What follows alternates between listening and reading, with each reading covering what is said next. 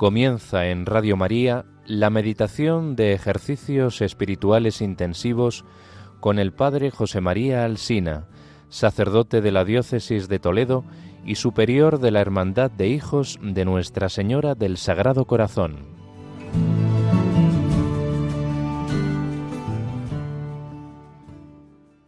Un saludo a todos los oyentes de Radio María en estos ejercicios espirituales intensivos que estamos realizando con motivo de la celebración de la Semana Santa, preparándonos a los misterios santos de nuestra fe. En las dos primeras meditaciones hemos estado considerando el principio y fundamento de San Ignacio, con el que se nos presenta el fin para el que hemos sido creados y cómo debemos de ordenar los medios en orden a ese fin, agradar a Jesucristo. Así resumíamos el fin de la vida cristiana complacer a Jesús en expresiones de Santa Teresita del Niño Jesús. El texto del principio y fundamento finaliza diciéndonos solamente hemos de desear y elegir lo que más nos conduce para el fin para el que hemos sido creados. No se trata, por tanto, solamente de hacernos indiferentes, sino que hemos de buscar en todo momento lo que más conduce al agrado de Dios, lo que San Ignacio expresa con la mayor gloria de Dios. Vemos como apunta alto el santo de Loyola. Si queremos dar en el centro con la flecha, el centro que es la voluntad de Dios, tenemos que apuntar alto. Cuanto más alto apuntemos, más en el centro daremos. Y ese más lo tenemos que entender como Jesucristo. Es Jesucristo ese más. Es su corazón es su amor. Se trata de amar más, amar lo más que podamos a Jesús porque Él nos ha amado hasta el extremo. Ya se nos está diciendo algo aquí. Ese amar más es posible porque Él nos ha precedido con el amor. Por tanto, este camino lo hemos de recorrer sobrenaturalmente, no fiados en nuestras fuerzas, no es una cuestión de puños, sino sobre todo poniéndonos en sus manos, acudiendo a los medios sobrenaturales que nos harán capaces de hallar esta voluntad divina y cumplirla. Esos medios que son la oración, pero muy particularmente la oración de petición. El padre Calveras, un jesuita experto en los ejercicios, decía que los ejercicios son más de pedir que de pensar. Tenemos que utilizar más la mano tendida que la cabeza, el uso de nuestro entendimiento, siempre tiene que estar enfocado desde una perspectiva sobrenatural. Y por eso tenemos que pedir, tenemos que invocar la gracia del Señor. Pedimos gracia para conocer lo que más nos conduce a la gloria de su divina majestad, con una oración que va a acompañar todas las meditaciones y contemplaciones, que todas mis intenciones, acciones y operaciones sean puramente ordenadas a mayor servicio y alabanza de su divina majestad, que con todo mi ser viva para Dios, en expresión del Padre Luis María Mendizábal, que viva de veras con Cristo vivo, que mi entendimiento, que mi voluntad, que mis afectos estén ordenados al amor del Señor, sea verdaderamente conquistado, arrebatado por el amor del corazón de Cristo y ese amor dirija toda mi vida.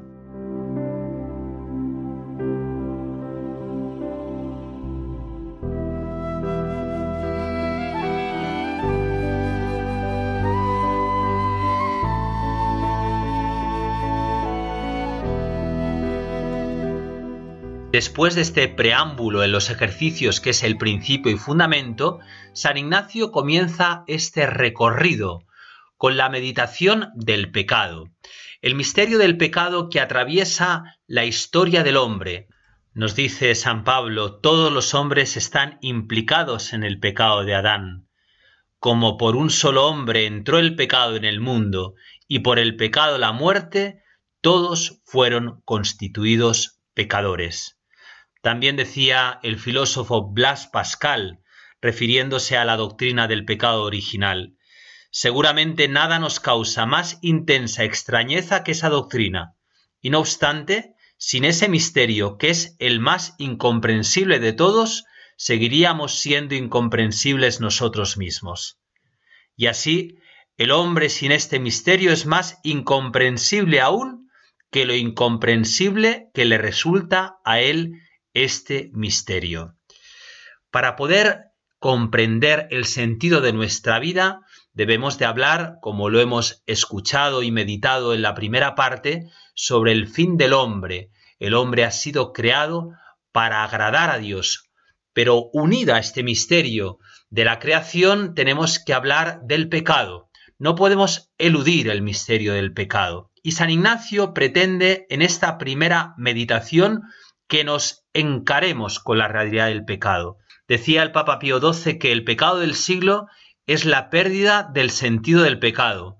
Y Juan Pablo II, refiriéndose a esta mentalidad mundana con la que se comprende el pecado, decía, bajo la amenaza de un eclipse de la conciencia, de una deformación de la conciencia, de un entorpecimiento o de una anestesia de la conciencia, se ha perdido el sentido del pecado ¿Cuál es la causa? se preguntaba Juan Pablo II en ese texto hermosísimo titulado Reconciliación y Penitencia. La causa es la pérdida del sentido de Dios, la progresiva ofuscación de la capacidad de percibir la presencia vivificante y salvadora de Dios. Según la idea que tenemos de Dios, esa es la idea que tenemos del pecado.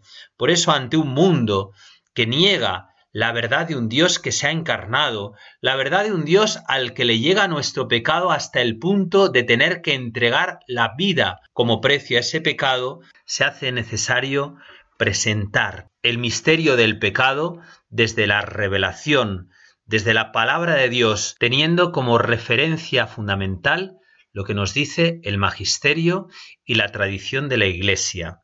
Han pasado muchos siglos desde que San Ignacio escribió los ejercicios, pero hay aspectos que se vuelven a repetir. Cuando San Ignacio escribe los ejercicios, es consciente que al ejercitante tiene que formarlo, tiene que educarlo en este concepto del pecado por las desviaciones que se han introducido doctrinalmente e ideológicamente a causa del protestantismo. La época es distinta, pero los problemas se repiten. La fuerza de la ideología reinante exige por parte de cada uno de nosotros un aproximarnos a este misterio del pecado desde las fuentes de la revelación que San Ignacio recoge de una manera precisa y pedagógica en este primer ejercicio que podemos titular de los tres pecados. Como introducción al trabajo que debemos de realizar cada uno, San Ignacio nos habla de una composición de lugar. Se trata de hacer uso de nuestra imaginación para luego poder entrar en el contenido del ejercicio. La imagen que nos propone es la del alma encarcelada en el cuerpo. Santa Teresa hace referencia a esta imagen diciéndonos muy muchas veces participa esta encarceladita de esta pobre alma de las miserias del cuerpo. Es la experiencia común que tenemos ante las enfermedades corporales, pero sobre todo ante las enfermedades espirituales.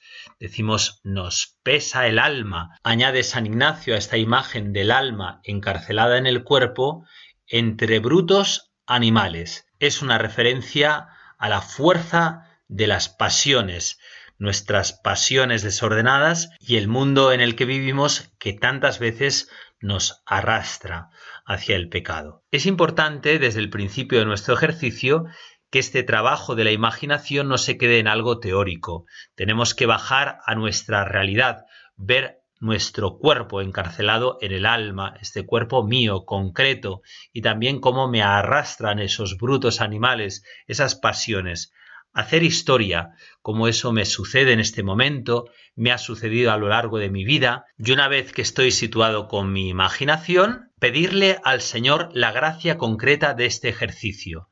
Dice San Ignacio que sienta vergüenza y confusión por mis pecados.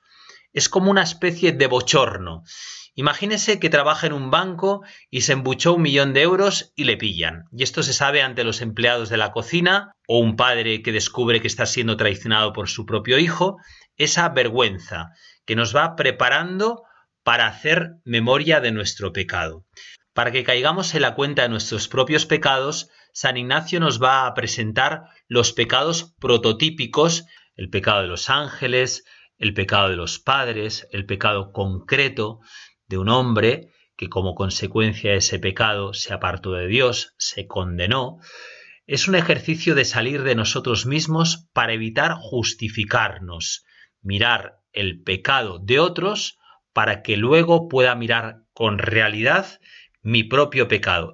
Se trata de evitar mirar a otro lado y ponerme cara a cara con aquello que me atenaza, con aquello que pone en peligro mi salvación, el plan de felicidad para el que Dios me ha creado. En el primer punto, San Ignacio se detiene en el pecado de los ángeles.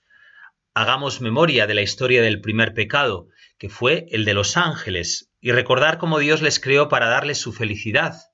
Y ellos rechazaron el plan de Dios. Quisieron elegir un camino de felicidad propio a recibir la gracia de Dios.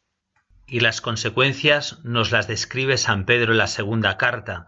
Dios los precipitó en los abismos tenebrosos del infierno, los entregó para ser custodiados hasta el juicio. Hagamos un esfuerzo por intentar entender el motivo por el cual los ángeles pecaron. Eran los predilectos del Señor, los que fueron adornados con todo tipo de cualidades inteligentes. Por lo tanto, rechazaron este amor de predilección de Dios y el pecado en el que incurrieron fue un pecado de soberbia, porque se rebelaron contra el plan de Dios por autosuficiencia, hasta llegar a una extrema malicia.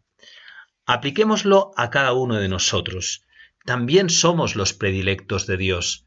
Dios nos ha adornado con muchos talentos, con muchos cuidados particulares. Es bueno hacer memoria de la predilección de Dios en mi vida y como tantas veces esos regalos y dones de Dios no los he ordenado para servirle, para amarle más, sino que me he servido de ellos, incluso para volverme contra Dios, que me ha mostrado tantos detalles de amor a lo largo de mi vida. Llegado a este punto, San Ignacio quiere que nos paremos a considerar que si al primer ángel las consecuencias que llevó su pecado fueron el ser arrojado al abismo, ¿cuáles son las consecuencias que tendría que haber tenido mis pecados de soberbia y de ingratitud hacia Dios.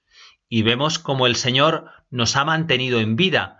Por eso el fruto de esta primera consideración es el agradecimiento a tanto amor que Dios ha tenido conmigo. Tenemos que ver el tiempo como una nueva oportunidad. Ahora es el día del Señor, ahora es el tiempo de la misericordia. Si el Señor me ha mantenido en vida, es porque me da una nueva oportunidad. Traigo aquí el recuerdo de hace ya unos cuantos años, cuando yo me encontraba en Madrid realizando el servicio militar y conocí a un joven que se llamaba Víctor, era estudiante del Colegio Mayor de Universitarios Jorge Juan en Madrid, y este chico me llamaba mucho la atención cómo se comportaba, venía a misa todos los días, cómo trataba de bien a sus compañeros, a su novia. Un día, intrigado por la razón por la que él vivía así, de una manera tan distinta a sus compañeros, le pregunté Víctor, ¿tú por qué eres distinto que los demás? Él me explicó que cuando era un chaval, tenía 18 años, le asaltaron un día viniendo del colegio un grupo de jóvenes y le pidieron que les diera la cartera. Como él se resistió, le dieron un cuchillazo. Me contó que lo único que recordaba desde aquel momento era una luz muy grande que se le acercaba y como algo que salía de su interior que le decía dame otra oportunidad. Víctor vivía así porque para él la vida era otra oportunidad. Nosotros cuando nos paramos a pensar cómo Dios nos ha mantenido en vida, a pesar de nuestros pecados, de nuestras miserias, tenemos que ver el tiempo presente como esa gran oportunidad para agradecerle a Dios lo bueno que ha sido con nosotros, para corresponder, por las veces que no le hemos amado. El segundo ejemplo de pecado en el que se va a fijar San Ignacio para nuestra meditación es el de Adán y Eva. Traigamos a la memoria las consecuencias de aquel pecado para Adán, para Eva y para toda la humanidad. Cuánto sufrimiento, cuánto mal como consecuencia de un pecado. ¿En qué consistió el pecado de Adán y Eva? Es un pecado de desconfianza, desconfianza en que la palabra de Dios era verdadera. Si coméis del fruto de este árbol, moriréis. En cambio, se fiaron del engaño del enemigo. Nosotros también incurrimos en ese pecado que tiene que ver tan directamente con el pecado original cada vez que no confiamos en Dios cada vez que ponemos nuestra confianza en las palabras que nos dice el enemigo, sea directamente, sea indirectamente a través del mundo en el que vivimos que nos dice que Dios no nos va a hacer felices. Así lo describía el Papa Benedicto XVI en una homilía memorable el día de la Inmaculada Concepción del año 2005. El hombre, decía el Papa, vive con la sospecha de que el amor de Dios crea una dependencia y que necesita desembarazarse de esta dependencia para ser Él mismo. Queridos hermanos y hermanas, si reflexionamos sinceramente sobre nosotros mismos y sobre nuestra historia, debemos decir que con el relato del pecado original no sólo se describe la historia del inicio, sino también la historia de todos los tiempos, y que todos llevamos dentro de nosotros una gota del veneno, de ese modo de pensar, de la sospecha de que una persona que no peca para nada, en el fondo es aburrida, que le falta algo en su vida, Pensamos que en el fondo el mal es bueno, que lo necesitamos al menos un poco para experimentar la plenitud del ser. Y dice el Papa, pensamos que pactar un poco con el mal, reservarse un poco de libertad contra Dios, en el fondo está bien e incluso es necesario. ¿Cuál es la causa por la que nuestros primeros padres incurrieron en ese pecado de desconfianza? Ellos dialogaron con el mal, entraron en comunicación con el mal que les susurraba a sus oídos, a su interior, que la palabra de Dios era falsa. Como tantas veces dice el Papa Francisco, con el demonio no se dialoga. Cualquier resquicio de desconfianza en Dios nos puede abrir precisamente a ese diálogo con el enemigo que nos va a engañar. Por eso es tan importante ante la tentación volver nuestra mirada a Dios, hacer actos de confianza, recordar cómo el Señor es fiel a su promesa. Y por otro lado, el considerar las consecuencias que tuvo ese acto de desconfianza de los primeros padres nos ayuda a ver también las consecuencias que tiene en nosotros el pecado, esa ruptura de la comunión con Dios, de la comunión con nuestros hermanos, de la comunión con la creación. Nos detenemos en este punto a considerar qué bueno el Señor ha sido con nosotros.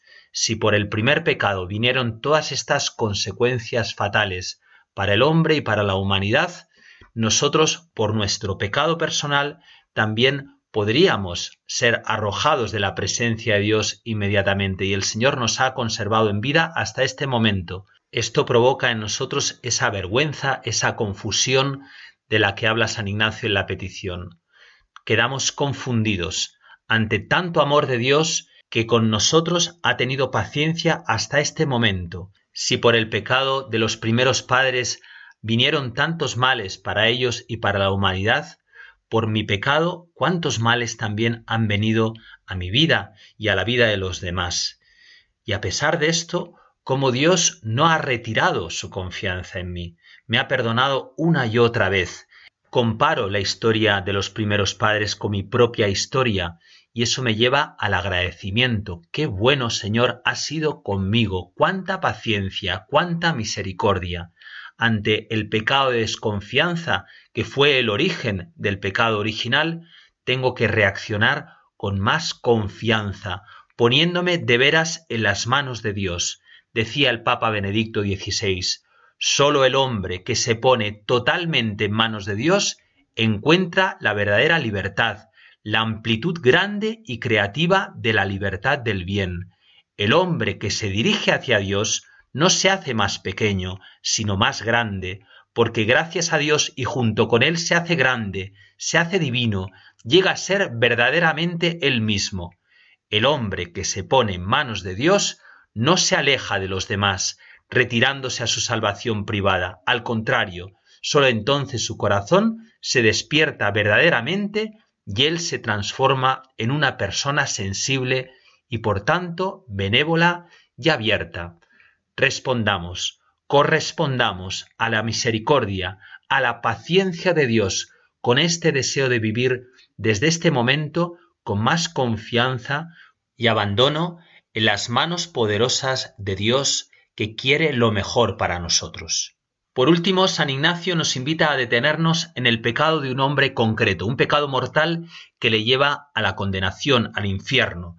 Puede resultar un tanto fuerte que San Ignacio nos presente con tanto realismo el misterio del pecado, pero lo cierto es que todo pecado grave, todo pecado mortal, es una ofensa que nos separa definitivamente de Dios si no nos convertimos. Es una parada que San Ignacio nos invita a hacer para que consideremos la malicia y la gravedad del pecado, y para que también vivamos en una actitud de vigilancia humilde y confiada ante el peligro que todos tenemos de separarnos definitivamente de Dios. Decía San Agustín, no hay ningún pecado cometido por un hombre que no pueda cometer otro, si le falta la dirección de aquel que hizo al hombre. Sin Dios no somos nada. El olvido y el alejamiento de Dios no es gratuito, tiene consecuencias reales para esta vida y también para la eterna. Estas consideraciones nos llevan, por tanto, a la confusión, a la vergüenza, ante ese hecho misterioso del pecado, que atraviesa la historia de la humanidad y que llega hasta mi propia historia, y junto a la vergüenza y confusión en la consideración del mal y de la gravedad del pecado, el sentimiento que se desborda en mi corazón al ver lo bueno que el Señor ha sido conmigo, con mis pecados personales, perdonándome, dándome una y otra vez oportunidad para seguir adelante y levantarme, me lleva al agradecimiento. Este conjunto de consideraciones finalizan en este ejercicio en la contemplación del crucificado. San Ignacio nos pone al pie de la cruz para que miremos a Jesús y para que entremos en un coloquio lleno de amor hacia Él. Nos dice, imaginando a Cristo nuestro Señor delante y puesto en la cruz, hacer un coloquio, como de Creador se ha venido a hacerse hombre, de vida eterna a muerte temporal, y así morir por mis pecados. Otro tanto a mí mismo, considerando lo que he hecho por Cristo, lo que hago por Cristo, lo que debo hacer por Cristo, y al fin, viéndole de esa manera y colgado en la cruz, dejar correr el afecto, expresando lo que se ofreciere. Hasta ahora hemos considerado el pecado de los ángeles, el pecado de Adán y Eva, el pecado de un hombre que por un pecado fue al infierno, ahora el pecado lo contemplamos en el crucificado. Miramos a Jesús, cómo ha respondido el Señor a mis pecados, dejándose clavar en la cruz, dejándose atravesar por cada uno de esos pecados. Es en la cruz donde vemos todo el mal del pecado, la gravedad del mismo, y donde vemos todo el amor de Dios que ha respondido ante ese mal, dejando que su Hijo se ofrezca en sacrificio por cada uno de nosotros, para abrirnos así las puertas del cielo. Me contaba un amigo de San Sebastián que hace unos años una ola muy grande arrebató un niño y se lo llevó al mar. Inmediatamente un hombre forzudo se tiró al mar para rescatar a ese niño y salió con el niño en sus brazos era un antiguo marinero. Cuando se lo quiso entregar a sus padres, aquel niño se resistía a salir de los brazos de aquel hombre que lo había salvado. Nosotros también, contemplando al crucificado, nos tenemos que agarrar a él, porque Jesús nos ha salvado de la muerte, nos ha salvado del abismo, nos ha salvado de las consecuencias del pecado. Por eso San Ignacio insiste en dejar correr el afecto, que le preguntemos a Jesús, ¿qué has hecho por mí? Y junto a esta pregunta tiene que surgir de una manera natural, también desde el afecto, Señor, ¿qué debo hacer por ti? ¿Cómo te pagaré todo el bien que tú me has hecho, Señor? Santa Teresa de Jesús, al acabar la visita que les hizo a las Carmelitas de Beas de Segura en Jaén, les hizo una recomendación. Hermanas, solo os pido que le miréis.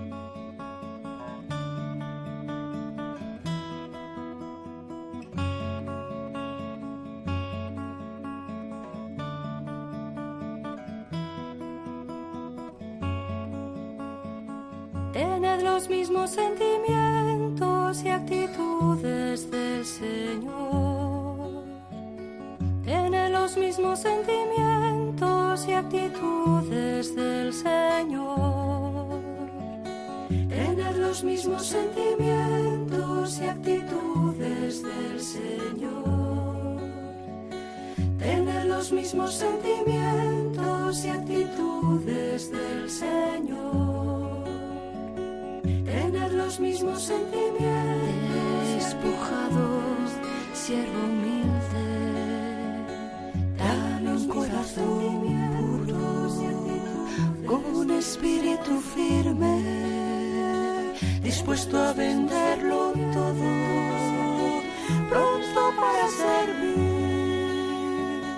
dispuesto a venderlo todo, pronto para servir, tener los mismos sentimientos y actitudes del Señor, tener los mismos sentimientos y actitudes del Señor, tener los mismos sentimientos y obedientes hasta la muerte en la cruz.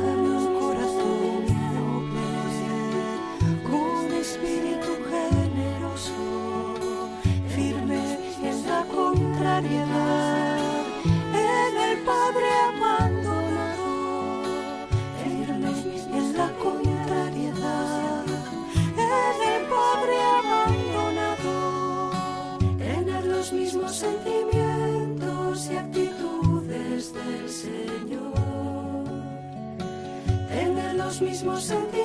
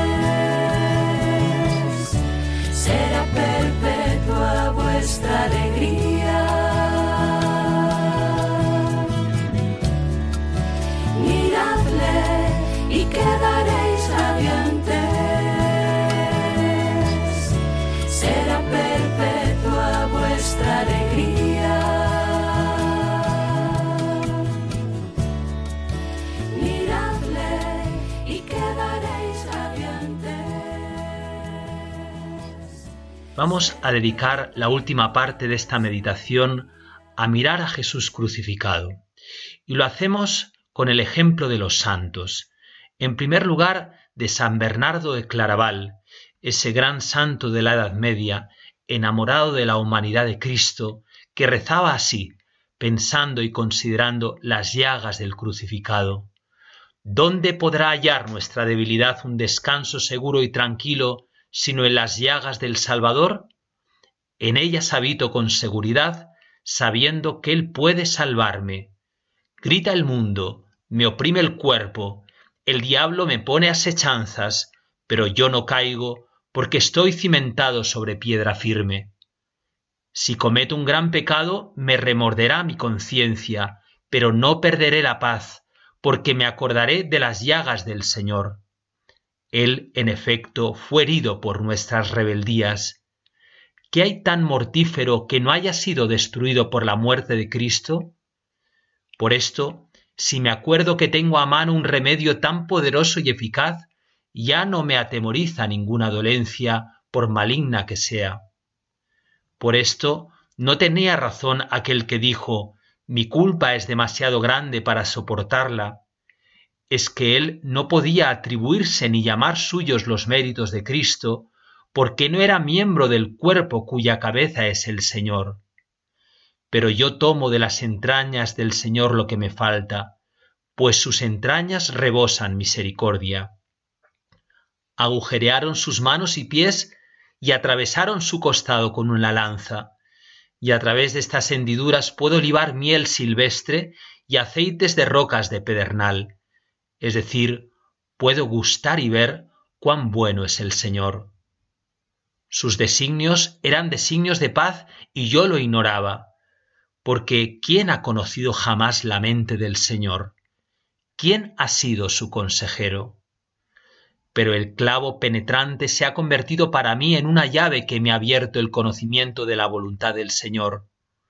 ¿Por qué no he de mirar a través de esta hendidura? Tanto el clavo como la llaga proclaman que en verdad Dios está en Cristo reconciliando al mundo consigo.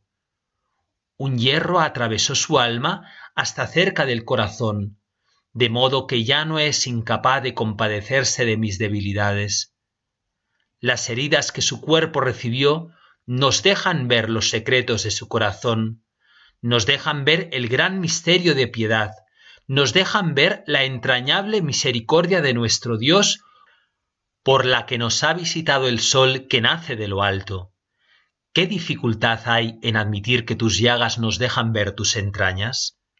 ¿No podría hallarse otro medio más claro que estas tus llagas para comprender que tú, Señor, eres bueno y clemente y rico en misericordia.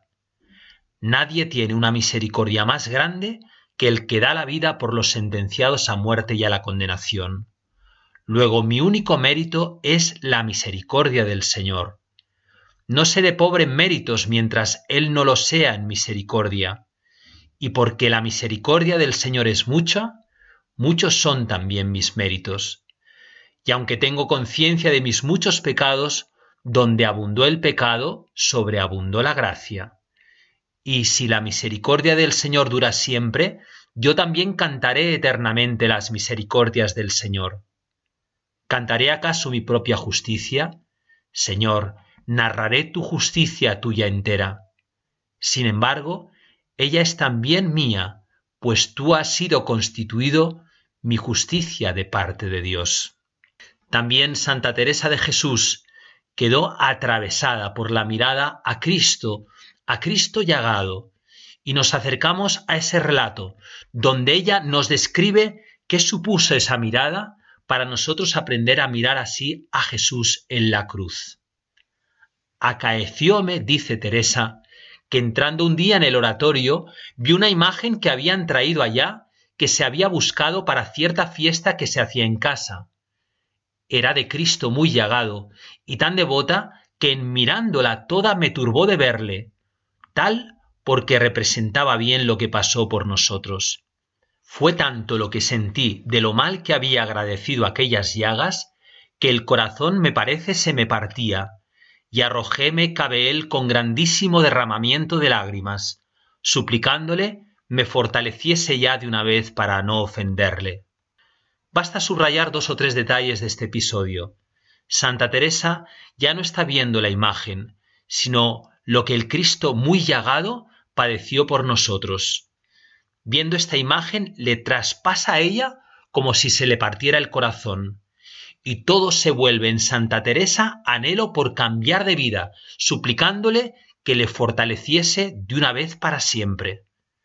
Santa Teresa, a la vez que contempla esta imagen, revive las conversiones de dos pecadores que, como ella, se encontraron con Cristo a la mitad de la vida. Primero, la de la mujer pecadora, la Magdalena. Dice Santa Teresa, era yo muy devota de la gloriosa Magdalena, y muy muchas veces pensaba en su conversión, en especial cuando comulgaba, que como sabía estaba allí cierto el Señor dentro de mí, poníame a sus pies, como ella asociándola a mi petición de perdón.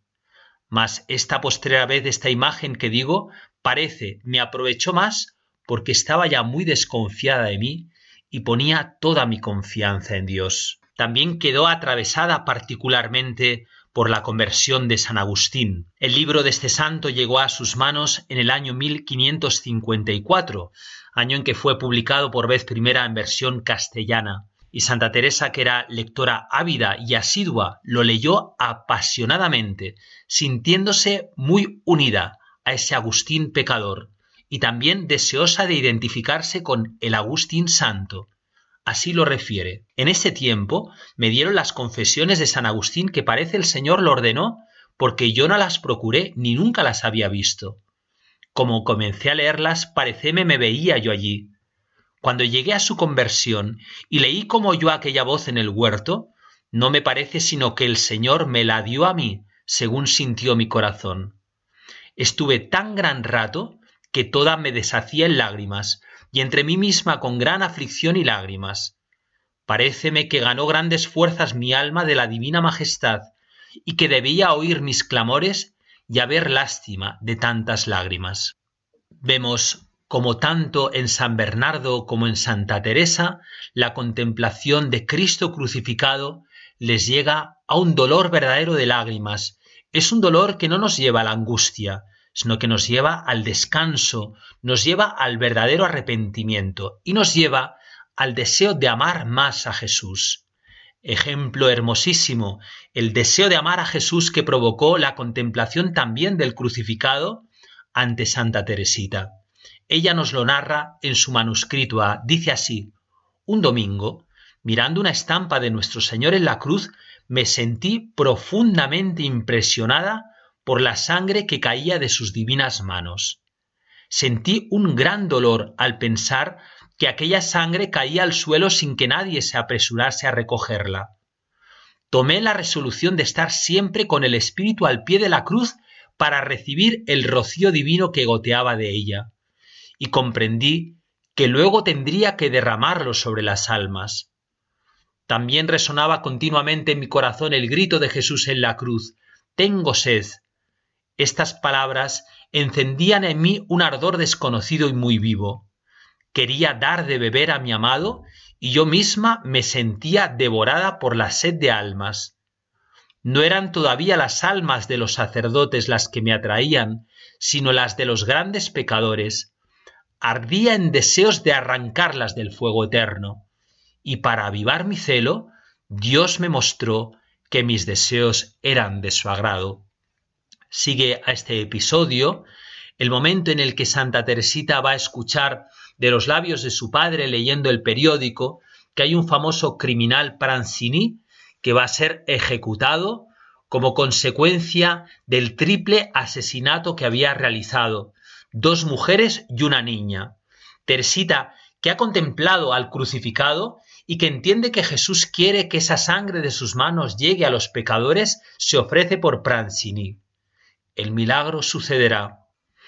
Y al día siguiente de la ejecución de Prancini, también Teresa escucha de su padre que lee el periódico y que narra que aquel criminal, ante la admiración de todos los que contemplaban su ejecución, vieron que pedía al sacerdote besar el crucifijo y Prancini besó las llagas, esas llagas de las que Teresita había visto que salían raudales de sangre, llagas a las que besa Prancini como signo de arrepentimiento.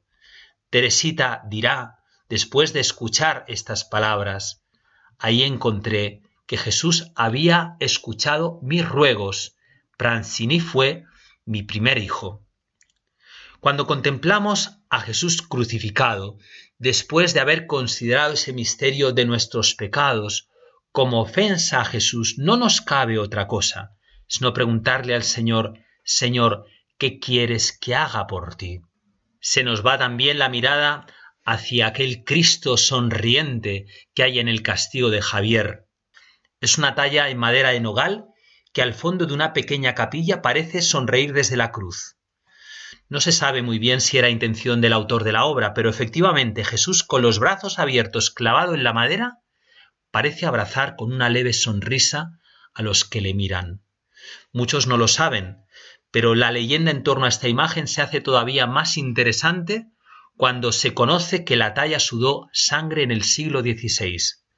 Se dice que en 1552 hay quien afirma que esto está documentado, la madera empezó a sangrar al mismo tiempo que Francisco Javier moría en el otro lado del mundo. Fue en China donde el patrono de los misioneros se dejó sus 46 años de vida por los demás. Y nunca volvió. Su cuerpo incorrupto se venera ahora en Goa, en la India. ¿Cuántas veces Francisco Javier habría recordado esta mirada sonriente del Cristo, esa mirada que le dirigió Jesús siendo un adolescente, siendo un niño, mirándole habría tenido las primeras experiencias de dolor de sus pecados. ¿Cuántas veces Javier le habría preguntado a Jesús, ¿qué quieres que haga por ti?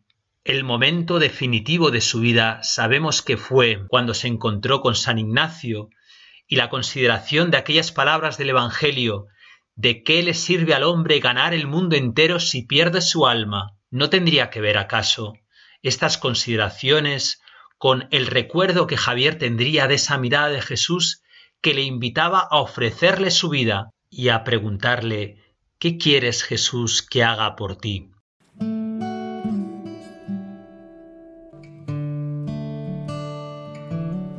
silencio te abro mi corazón, Señor, que por tu espíritu te cante una nueva canción. Brote de un alma que en ti espera, que necesita de tu fuerza para dar testimonio vivo de tu amor. ¿De qué me vale Jesús? Ganar el mundo si mi alma se pierde sin ti. Ven, toma mi corazón. Rompe en pedazos mi barro y restaurame hoy. Un vaso nuevo seré me construye tu amor. En el silencio te abro mi corazón, Señor, que por tu espíritu te cante una nueva canción. Brote de un alma que en ti espera, que necesita de tu fuerza para dar testimonio vivo de tu amor. que me vale Jesús. Ganar el mundo si mi alma toma mi corazón.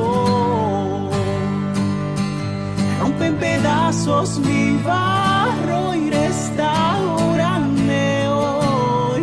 Un vaso nuevo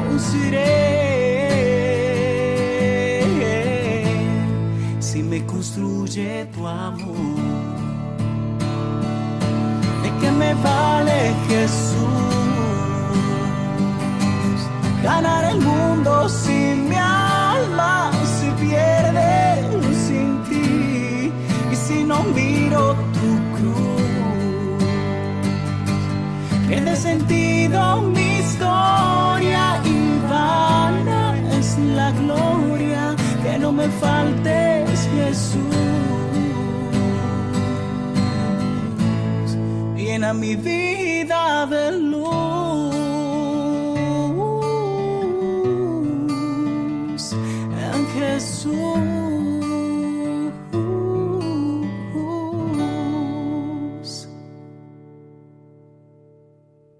Todos los santos antes han sido pecadores. Los santos son aquellos que se han dejado mirar por Jesucristo y como los santos también sigue habiendo hombres y mujeres en nuestro tiempo que mirando a Jesús son tocados por la gracia. En uno de los primeros ejercicios espirituales que hice cuando era un adolescente, se me contó una historia de un famoso converso que mirando a la cruz se convirtió. La quise guardar entre mis papeles y de vez en cuando sigo recurriendo a ella para meditarla y para también contársela a los jóvenes cuando les doy retiros o ejercicios espirituales es la historia de André Levé, que siendo niño se escapó de casa a los trece años. fue detenido y llevado a un reformatorio en Marsella, que le pareció una escuela de vicios, según narraba él. A los quince años se volvió a escapar, cometió un robo a mano armada y encarcelado para seis años. Consiguió ser enganchado en un batallón en la guerra de Indochina, cae herido y es repatriado a Francia, donde se le concede una libertad vigilada y se vuelve a entregar a una vida de delincuencia, huye a Sudamérica donde se dedica al tráfico de drogas, finalmente vuelve a su país, a Francia, donde sigue por los mismos malos caminos que le conducen a las mismas desventuras, crímenes, encarcelamientos, evasiones. Entre estas últimas, algunos periódicos comentaban cómo consiguió perforar un túnel de 20 metros en la cárcel de Clerván. De prisión en prisión, hasta que fue conducido al pabellón de estricta vigilancia en el castillo de Thierry. Allí era conocido por su violencia, por su desfachatez, y en medio de esas circunstancias, la oscuridad empezó a transformarse en una maravillosa luz. Todo comenzó en la localidad de Laval, donde Andrés conoció a un sacerdote. Al verlo vestido con sotana le preguntó en plan jocoso ¿Tú qué eres? ¿Un hombre o una mujer? Aquel sacerdote, sin darse por ofendido, le respondió amistosamente Soy un servidor de Dios, mi patrono es el buen Dios. Andrés, que no tenía ni idea de quién era Dios, comenzó una amistad con este hombre. Al cabo de unos años se acordó de él y le escribió diciéndole que le mandara un libro a la cárcel en la que se encontraba. Su amigo el cura le contestó con una nota que ponía En el libro que te envío verás que Dios es bueno el libro era el Evangelio. André, al ver el libro y la nota, pensó este cura quiere columpiarme en su buen Dios dentro de mi celda. Al principio lo dejó en un rincón. Al cabo de unos días, por curiosidad, se acercó a recogerlo y pensó leer cualquier página, la primera que salga, y le sale la escena de Jesús en Caná de Galilea cambiando el agua en vino. Andrés queda impresionado y se pregunta ¿Quién es este hombre que convierte el agua en vino? Y le lanza un reto. Ahí tengo esa miseria de agua, ven, y conviértela en vino. Pero no viene ese hombre que convierte el agua en vino, solo viene de mes en mes la carta de aquel sacerdote que se le presentó como el servidor de Dios. Andrés agradecía esas cartas que le aliviaban y de vez en cuando volvía a aquel libro que le había regalado su amigo el cura. Ese libro que, según le había dicho, le ayudaría a ver que Jesús era bueno para todos. Ciertamente veía que Jesús era bueno con sus discípulos en la tempestad, con los pecadores, hasta con los muertos, resucitando a Lázaro. Pero André todas aquellas lecturas le seguían dejando tan incrédulo como si hubiera leído un libro de cuentos. No había nada ni nadie que lo sacara de su pesimismo y de su amargura, fruto de su orgullo. Un día se le presenta la página en la que Jesús, clavado en la cruz, perdona a un ladrón. Las palabras de aquel malhechor nosotros estamos pagando lo que merecemos por nuestros crímenes, pero éste no ha hecho nada, le emocionan a André. Esta emoción crece cuando lee la oración del ladrón. Jesús, acuérdate de mí cuando vengas con tu reino. Empieza a pensar, si Jesús es bueno con todos, quizás también lo puede ser conmigo y reta al Señor diciéndole, si esta misma noche a las dos y media vienes a despertarme y a estar conmigo, conoceré que todo esto que he leído es verdad. Que esa misma noche a las dos y media, estando profundamente dormido en su mísera vacija, bajo los efectos del somnífero que le obligaban a tomar todas las noches para descansar, escucha una voz que le dice, Andrés, soy yo Jesús, el que fue crucificado, vengo porque tú me has citado para esa hora. Eran las dos y media de la noche, exactamente. Jesús le decía al corazón, Andrés, soy yo, porque me has llamado. Esta palabra que atraviesa el corazón de aquel escapado de varias cárceles, el que lanzaba puñetazos y salivazos a quien intentaba detenerlo. De repente queda iluminado anonadado, convertido y sumido en un mar de lágrimas, contempla a Jesús que le muestra las manos heridas, los pies heridos y el costado abierto. Andrés escribiría más tarde sobre esta experiencia de gracia, diciendo Allí mismo reconocí que durante treinta y siete años yo había sido clavo para sus manos y sus pies, yo había empuñado la lanza para abrirle el pecho, me sentí pecador y cayendo de rodillas empecé a llorar. Clamé a Dios pidiéndole perdón. Yo le había gritado que viniera para cambiarme el agua en vino, pero ha venido para cambiarme la oscuridad en luz, la desesperación en alegría, los pecados en gracia de Dios. Aquella conversión sucedió el 12 de junio de 1969 en la cárcel de Thierry. Impresionó tanto a los otros prisioneros y funcionarios y fue tan sincera que pasados seis años el director del penal consiguió que el Ministerio de Justicia lo pusiera en libertad.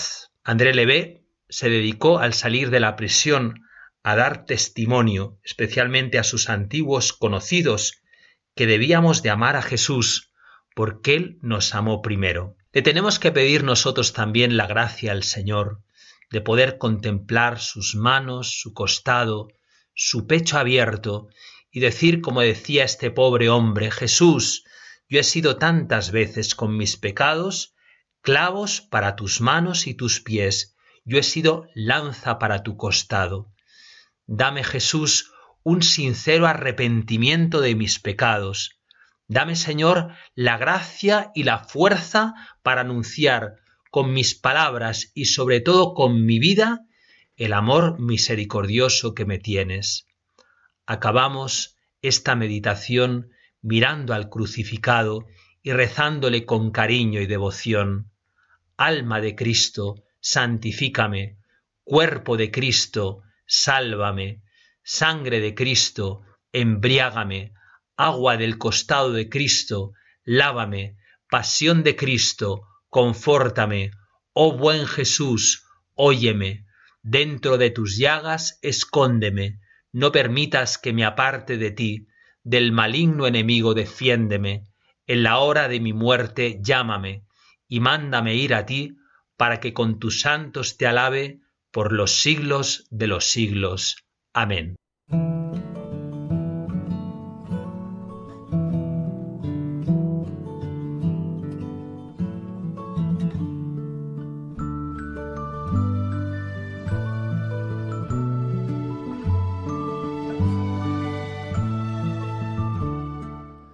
Así finaliza en Radio María la meditación de ejercicios espirituales intensivos que están siendo impartidos por el Padre José María Alsina, sacerdote de la Diócesis de Toledo y superior de la Hermandad de Hijos de Nuestra Señora del Sagrado Corazón.